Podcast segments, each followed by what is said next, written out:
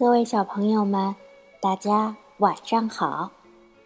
今天我们来讲《魔法树顶的国度》第二十二章：什么名先生的坏消息。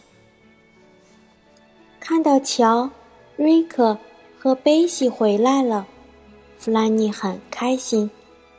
妈妈的情况不太好，她说：“她头痛的厉害。”你们找到药了吗，乔？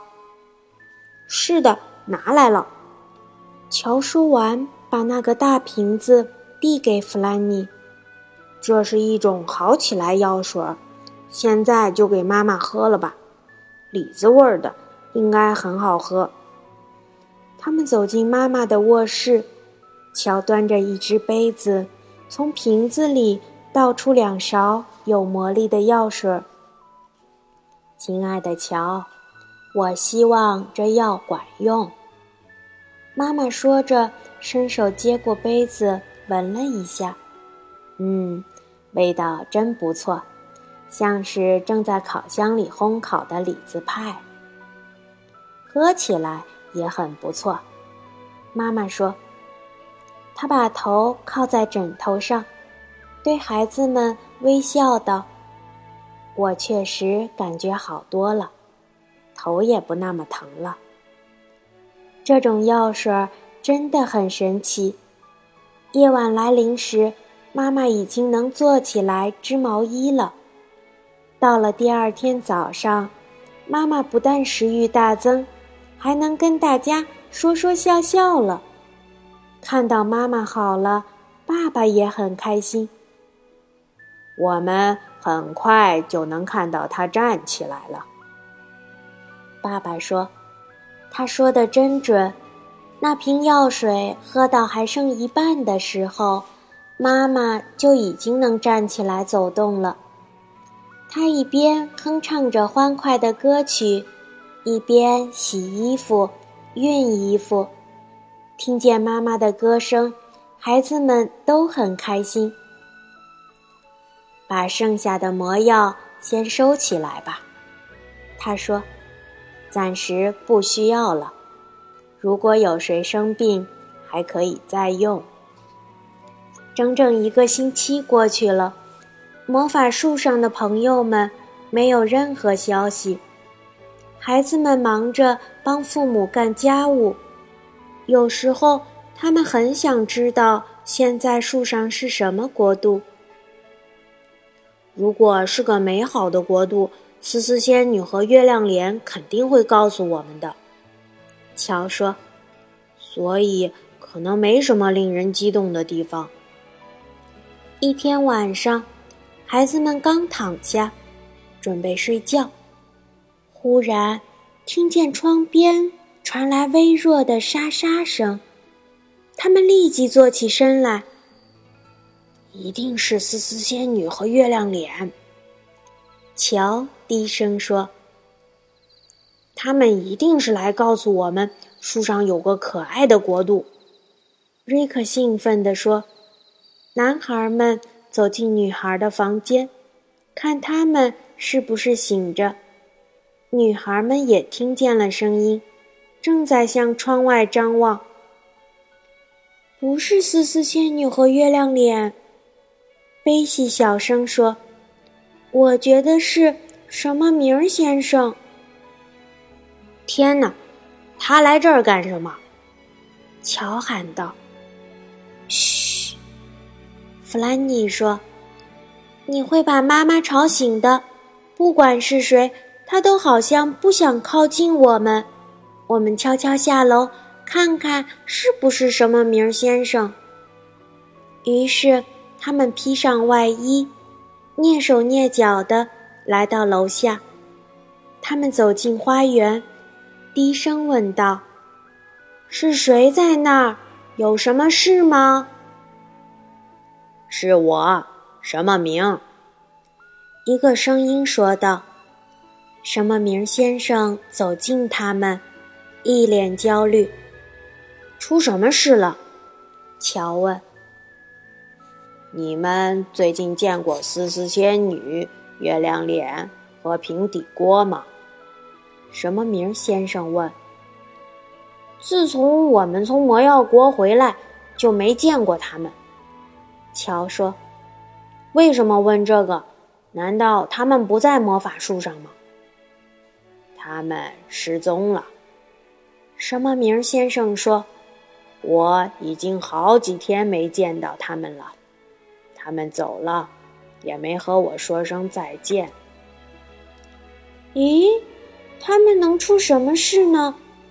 悲喜问：“一定是去了树顶的某个国度，而那个国度已走了，这就是你没有见到他们的原因吧？”“不，不是这样的。”什么名先生说：“魔药国已走后，树上一直是坏脾气国。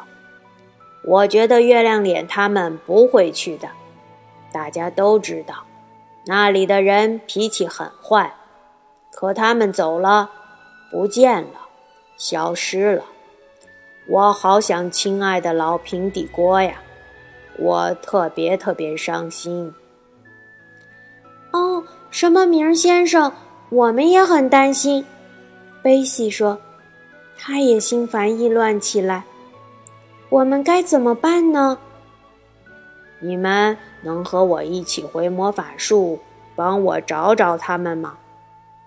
什么名先生问。我一个人在那儿，好孤独啊！还有，你们知道吗？有人把月亮脸和思思仙女的家占了。他们是从坏脾气国来的人，我不敢靠近。我的天哪！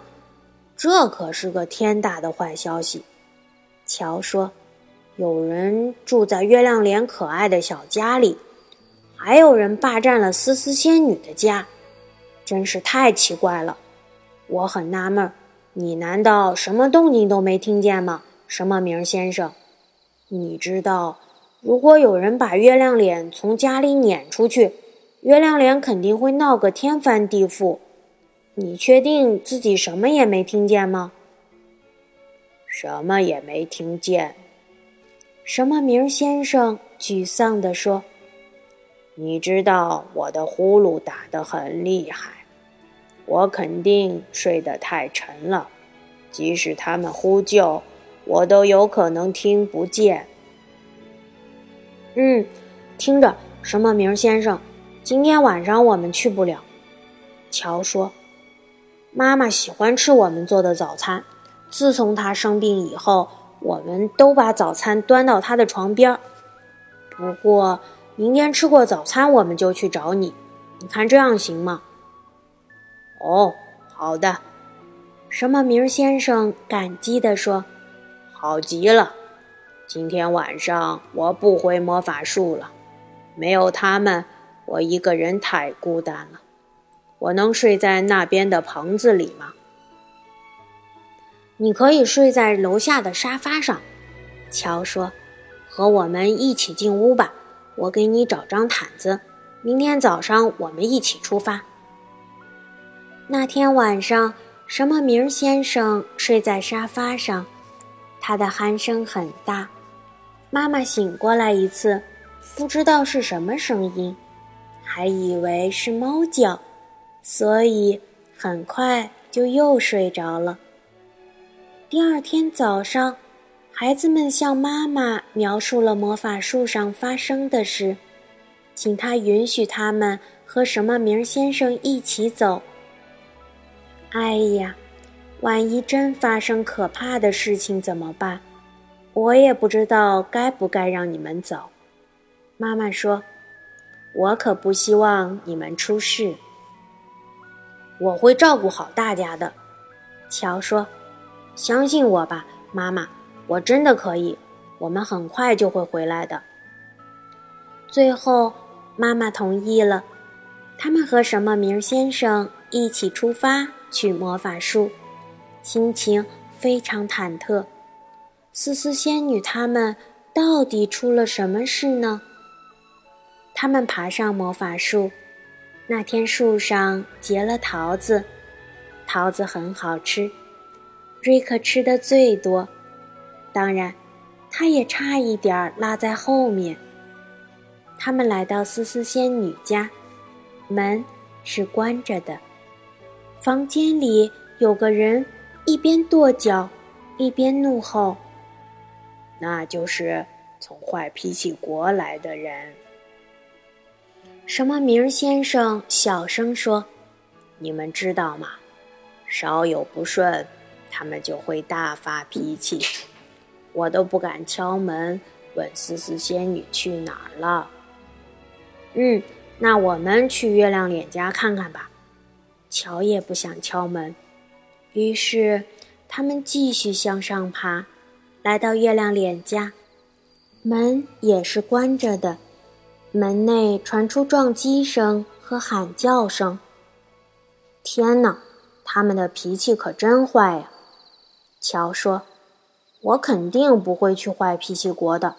我们去窗口看看谁在里面。”于是，他们趴在窗子上向里面偷看。只见里面有一个胖嘟嘟的小个男人，长着一对大耳朵和一头浓密蓬乱的黑头发，眼神很凶，一脸怒气。他正在地板上找什么。哪儿去了？他喊道：“你这个讨厌的坏扣子！”你滚到哪儿去了？你难道不知道我想把你钉在外套上吗？如果我找到你，我就把你剁成一百块碎片。乔咯咯笑道：“如果真这么做，把扣子缝在外套上也没用。”就在这时，那个人抬起头来，看见四个小孩正在偷看。他怒火中烧，跑到门边，猛地把门拉开。你们竟敢偷看我！他叫喊着，先是跺了一下左脚，接着跺了一下右脚。你们竟敢趴我的窗户！这不是你的窗户，乔说。这座房子属于我们的朋友，他叫月亮脸。你最好在他回来之前从这里滚出去，否则他会非常愤怒。呸！你们知道自己在说什么吗？坏脾气男人喊道：“我是跺脚先生，这是我的家。我的表妹乱吼女士占了下面那间屋子，我们打算在这棵树上定居了。可是。”你们不是坏脾气国的吗？乔问。你们可以擅自离开自己的国家吗？这不关你的事。跺脚先生说：“你少管闲事。”哼，我就是要查清楚你在我朋友家里做了什么。”乔语气坚定地说：“现在你告诉我，月亮脸去哪儿了？”还有思思仙女和平底锅先生，到底出了什么事？月亮脸说他要去坏脾气国住一段日子，这期间我可以住在他家里。跺脚先生又跺了几下脚，死死仙女也是这么说的。平底锅先生和他们一起走了。我不相信你说的话。什么名先生突然喊道：“月亮脸告诉我，坏脾气国来了。无论如何，他都不会去。所以你在说谎。”这句话可把跺脚先生气坏了，他差点把脚下那根树枝的树皮剁掉。“你怎么敢这样和我讲话？”他喊道，“我会揪你的头发。”捏你的鼻子，抓你的耳朵。你可真是一个友好、仁慈、可爱的人。乔说：“你的性格太好了，你一定是个善解人意的朋友。”这句话让跺脚先生更加火冒三丈，他狠狠地朝乔踢了一脚，乔闪开了，跺脚先生失去平衡。摔了下去，他的身体在树缝间坠落，喊声如雷。快，乔说，他马上就会回来的。我们趁这个机会快点进月亮脸家看看，也许他给我们留了字条。大家在月亮脸的小圆房子里努力寻找，这三个朋友能去哪儿呢？真是莫名其妙，他们困惑极了。好，今天的故事就讲到这儿，感谢你的收听，大家晚安。